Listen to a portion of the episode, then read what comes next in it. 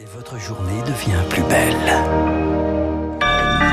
Soyez les bienvenus si vous nous rejoignez sur l'antenne de Radio Classique. Nous sommes le mercredi 11 janvier et il est 7h30. La matinale de Radio Classique avec Renaud Blanc. Et le journal essentiel avec Augustin Lefebvre. Bonjour Augustin. Bonjour à tous.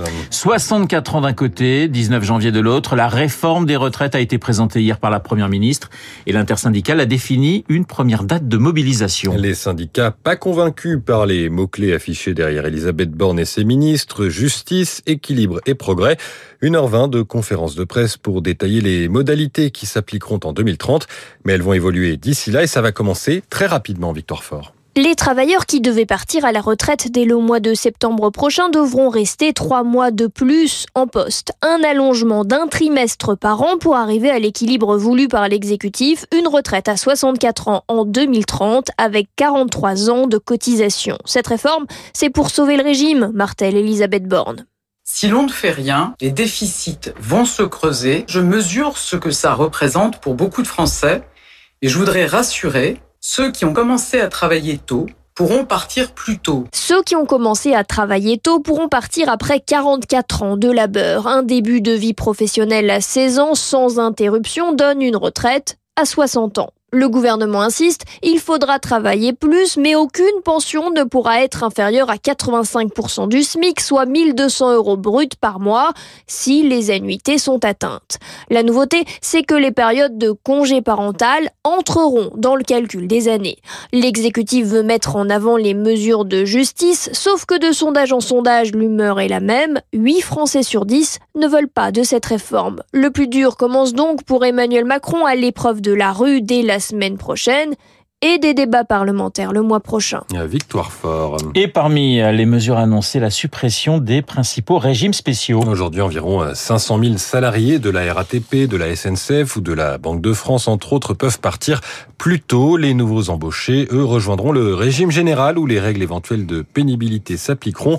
Une question d'équité pour le gouvernement. Argument qui ulcère Vincent Gautron, cadre à la RATP et membre de la direction exécutive de la CGT. Le système que propose aujourd'hui la Première ministre en lieu et place du départ anticipé des agents de la RATP, c'est le système de points pour prendre en compte la pénibilité. Il permet maximum de partir deux ans avant l'âge légal de départ. Faut-il encore que votre corps vous permette de travailler jusqu'à 62 ans? Lorsque vous êtes soumis aux horaires et repos décalés, lorsque vous êtes exposé à des particules fines. Donc aujourd'hui, bien évidemment, nous allons organiser la mobilisation euh, nécessaire. À propos recueilli par Rémi Vallès, alors il y a déjà un mouvement de grève demain jusqu'à samedi à la RATP. Mouvement pour les salaires, la mobilisation contre la réforme des retraites commence jeudi prochain, le 19, quelques jours avant l'examen du texte en Conseil des ministres le lundi 23. Ça, c'est pour les syndicats. Accueil évidemment bien différent de la part du MEDEF et de la droite. Ils ont encore euh, des points à discuter, mais ils sont globalement satisfaits du texte. Si, in fine, le gouvernement n'arrive pas à convaincre suffisamment de députés LR de le voter, eh bien, l'exécutif pourra recourir au 49-3 puisque cette réforme passe par un PLRFSS, un projet de loi de financement rectificatif de la sécurité sociale. Vous écoutez Radio Classique, il est 7h33. Augustin, l'actualité parlementaire, c'est aussi le lancement aujourd'hui de la commission d'enquête parlementaire sur la mort d'Ivan Colonna. L'assassin du préfet Erignac, tué en détention en mars dernier, agressé par un autre détenu.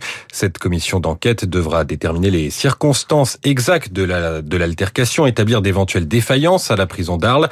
Au travail de la justice, elle ajoute une dimension politique alors que cette agression avait suscité une vague de colère en Corse, Charles Ducrot. Oui, deux procédures judiciaires sont actuellement ouvertes. Une enquête pour assassinat en relation avec une entreprise terroriste. Une seconde pour violation du secret de l'instruction. Pour le député Horizon, rapporteur de la commission Laurent Marcangeli, il y a eu des failles. Yvan Colonna n'aurait pas dû mourir en prison un certain nombre de choses sont apparues peut-être comme anormal avant d'arriver à ce drame. C'est ce que pensent de nombreux corps. C'est cette commission d'enquête parlementaire a pour objectif de fermer des portes euh, ou d'éclairer euh, nos concitoyens euh, sur les circonstances dans lesquelles ce drame s'est déroulé. Pierre Alessandri et Alain Ferrandi, jugés complices dans l'assassinat du préfet Erignac, ont été transférés en avril à la prison corse de Borgo. Un geste de Matignon pour apaiser les tensions nées sur l'île après l'agression mortelle d'Ivan Colonna. Mais pour un retour au calme durable, il faut aller plus loin, estime le président de la commission Jean-Félix Aquaviva. Si demain, un projet de semi-liberté normal, par les voies de droit normales, viennent à être accordé à Pierre Alessandre au bout de 25 ans de prison, eh bien, ça va enlever un argument sur le fait qu'on considère qu'il y a une raison d'État concernant ces détenus. Tout le monde espère et regarde l'apaisement par la voie du droit. Pierre Alessandri sera fixé le 31 janvier sur sa demande de semi-liberté. De son côté, la commission rendra ses travaux dans un délai maximum de six mois. Charles Ducrot. Augustin, près de 110 tonnes de cocaïne saisies par la Belgique l'année dernière dans le port de Anvers, c'est un record. Annonce de ce bilan hier, il illustre une tendance européenne. Aujourd'hui, eh, ce sont les Bouches du Rhône qui dévoileront euh, leur bilan, mais la Méditerranée n'est pas la seule porte d'entrée pour les trafiquants en France et les saisies de stupéfiants augmentent depuis une dizaine d'années, Lucie Dupressoir. Toutes les drogues sont concernées par cette tendance. Résine et herbes de cannabis, ecstasy, mais surtout cocaïne. En France, c'est le port du Havre qui effectue les plus grosses saisies. Romain Siméon, secrétaire général adjoint de l'UNSA Douane. Si ça arrive au Havre, c'est que ça arrive soit directement euh, d'Amérique latine, soit il coupe le voyage euh, aux Antilles, c'est-à-dire Martinique, Guadeloupe euh, ou la Dominique. Les contrôles aléatoires et les enquêtes sur le trajet des bateaux optimisent les chances de saisie. Mais pour Romain Siméon, le dispositif n'est pas adapté adapté à l'ampleur du trafic maritime. Vous avez euh, des millions et des millions de containers qui arrivent tous les ans et vous avez euh, pas beaucoup de douaniers pour contrôler tous ces containers. En gros, euh, en France, vous contrôlez environ 3% du trafic total. Un manque de moyens humains mais aussi financiers pour miser sur les nouvelles technologies, d'autant que le trafic investit de plus en plus le darknet.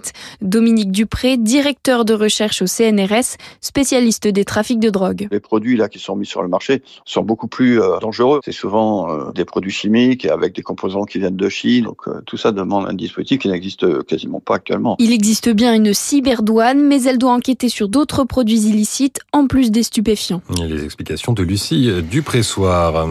Les, les explications, pardonnez-moi, de Noël Le Gret, attendues en fin de matinée du côté de la Fédération française de football. Le président de cette fédération est convoqué devant son comité exécutif après des propos méprisants vers Zinedine Zidane, des accusations de sexisme et des critiques sur sa gestion solitaire. Ce COMEX ne peut pas le démettre de ses fonctions, mais il peut manifester sa désapprobation. Allez, on termine avec les Golden Globes cette nuit aux États-Unis. Cérémonie de récompense de cinéma et de la télévision, cousin des Oscars, grand vainqueur, Steven Spielberg pour The Fabelmans, œuvre autobiographique qui sort en France le 22 février. Meilleur réalisateur et meilleur film dramatique, meilleure comédie pour les Banshees d'Inishirin, Kate Blanchett, meilleure actrice pour Tar, Austin Butler, meilleur acteur pour Elvis, euh, pour son incarnation donc du chanteur. Et on se quitte, on ne va pas rater une occasion, avec euh, une chanson du King, Tomorrow, Today and Forever, un rêve d'amour dont la musique est signée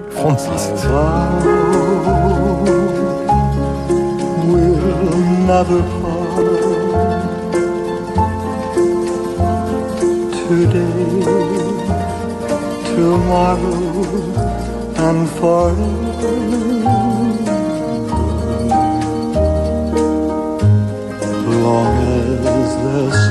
Voilà, Elvis Presley, c'est pas mal sur avec Francis, avec effectivement Elvis pour la musique. Samuel, ça va être à nous dans les spécialistes dans un instant, mais un petit mot sur ces Golden Globes, un, un bon cru pour vous en quelques secondes? Oui, plutôt un bon cru absolument, parce que bon, le film de Spielberg est extrêmement intéressant, film autobiographique dans une année d'ailleurs où il y a eu plusieurs films autobiographiques, dont celui de James Gray.